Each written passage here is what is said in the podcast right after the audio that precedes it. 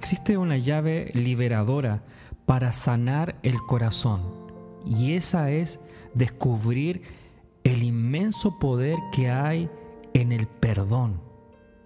Si tú eres una persona que le cuesta perdonar, retienes a la gente, eres muy rencoroso, quiero decirte que la gran razón por la cual han venido crisis a nuestra vida ha sido porque nos cuesta soltar, soltar personas, soltar situaciones, aprender el inmenso poder que hay en el perdón. Quiero que estés muy atento a lo que yo voy a estar hablando porque yo sé que el Espíritu Santo va a traer memoria a tu vida y que esta palabra va a ser liberadora para ti.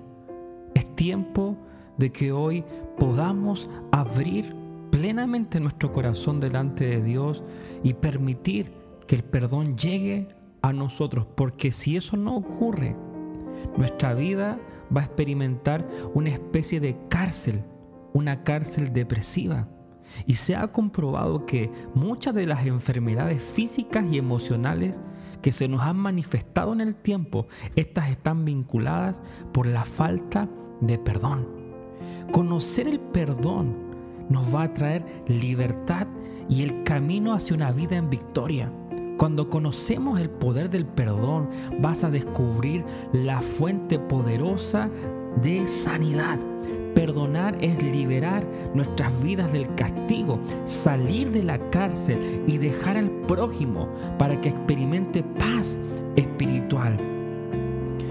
Texto bíblico en Marcos 11, 24 a 26 que dice, por tanto os digo que todo lo que tú pidieres orando, creed que lo recibiréis y os vendrá. Y cuando estéis orando, perdonad si tenéis algo contra alguno, para que también vuestro Padre que está en los cielos os perdone. Y vosotros vuestras ofensas, porque si vosotros no perdonáis, tampoco vuestro Padre que está en los cielos os perdonará vuestras ofensas. Este verso central. Es muy importante que tú lo puedas meditar, porque acá habla muchas cosas claves. Dice que si tú no aplicas el principio de perdonar, dice que aún incluso nuestro Padre, que está en los cielos, va a retener el perdón para ti. El perdón primeramente tiene que ser vertical, hacia arriba. Reconocer que ante Dios necesitamos pedir perdón y ser perdonados por Él. Y también el perdón debe ser horizontal. ¿Qué quiere decir esto? A todas aquellas personas que nos han hecho daño, a todas las personas que han hablado mal de nosotros o han generado una herida que ha marcado nuestra vida. Yo sé que perdonar es injusto, yo sé que perdonar es difícil, pero perdonar es divino, es lo más sanador que podamos hacer. Porque cuando perdonamos de verdad, de corazón, los únicos beneficiosos somos nosotros. Y esto no quiere decir que una relación se restaure. A lo mejor no. Quizás esa relación nunca se va a restaurar, pero lo que tú has hecho es sacar a esa persona de una prisión espiritual, sacar a esa persona de una cárcel que tú la tienes guardada dentro de ti es muy necesario que podamos entender la trascendencia del perdón.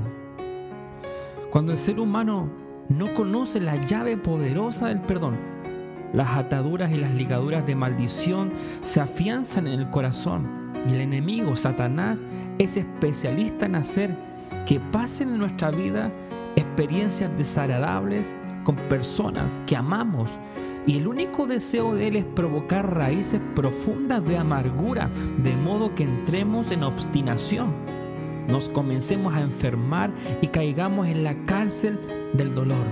Quiero leerte una historia que está en Mateo 18, 21 en adelante y nos explica la consecuencia que hay cuando nosotros no perdonamos. Lo voy a leer rápidamente. Dice que por lo cual el reino de los cielos es semejante a un rey que quiso hacer cuentas con sus siervos y comenzaron hacer cuentas, le fue presentado uno que le debía diez mil talentos. A este, como no pudo pagar, ordenó su señor venderle y a su mujer e hijos y todo lo que tenía para que se le pagase la deuda.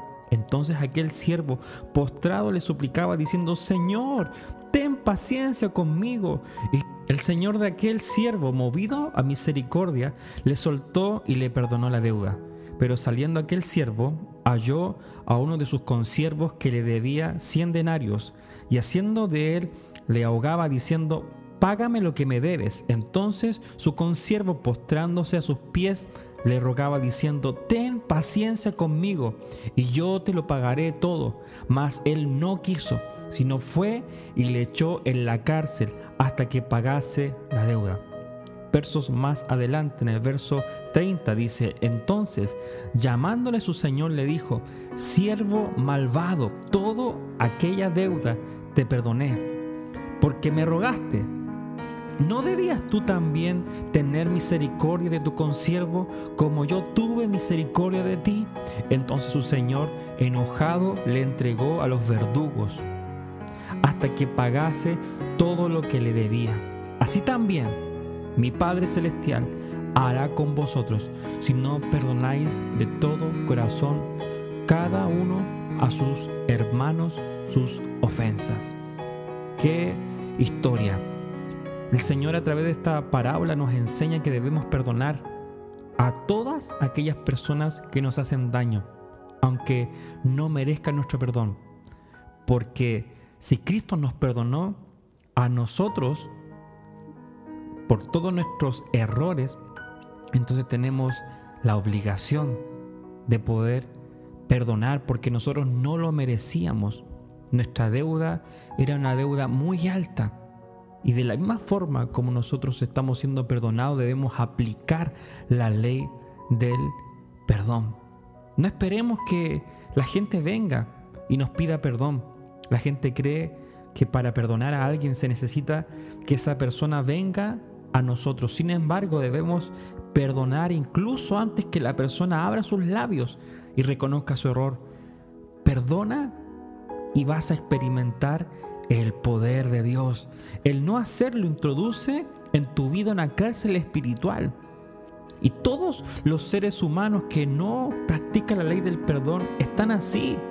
Yo personalmente he podido ver y experimentar cómo personas están enfermas físicamente, emocionalmente por causa de la falta de perdón.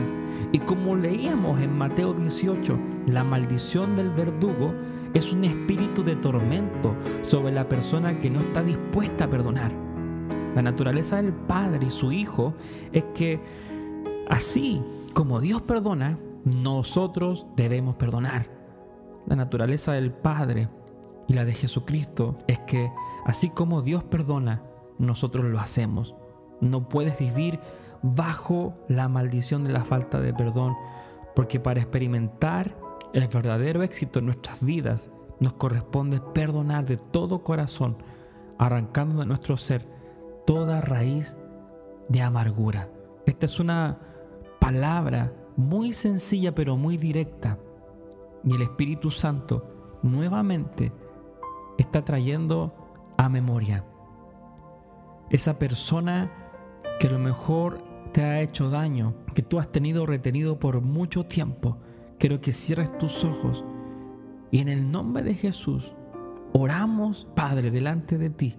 Rechazamos toda falta de perdón. Rechazo ser atormentado por los verdugos y declaro que en mi corazón no habrá amargura ni obstinación. Estoy listo para perdonar cuantas veces sea necesario.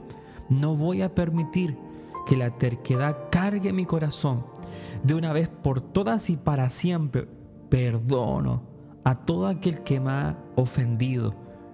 Le doy orden a mi alma, a mi mente y a mi corazón que a partir de hoy mi vida se consagra a ti y activo la ley del perdón. Incluso me perdona a mí mismo de aquellas cosas que en el tiempo no he hecho bien.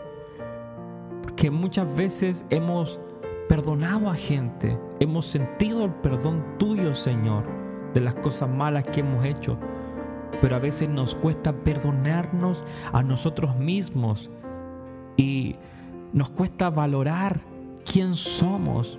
Nos sentimos menospreciados muchas veces, pero hoy tomamos la decisión de perdonarnos nosotros de todo nuestro pasado, de aquellas cosas que hasta el día de hoy nos cargan nuestra conciencia o nos arrepentimos, Señor. Hoy somos libres, libres para ti, libres para ti, Señor.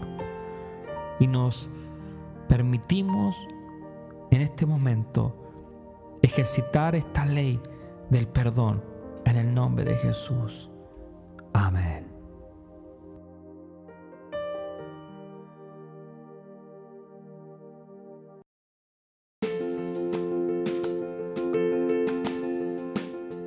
Gracias por haber llegado al final de este podcast que creo que ha bendecido enormemente tu vida. Si quieres buscarme en las redes sociales puedes encontrarme en Facebook, Instagram y YouTube. Si quieres comunicarte con nosotros puedes escribirnos al WhatsApp más 4672 982 0420. Estaremos contestando tus preguntas y estaremos también compartiendo más material para ti. No te olvides, comparte con tus amigos estos podcasts que sin duda pueden bendecir muchos corazones. Te mando un abrazo, bendiciones.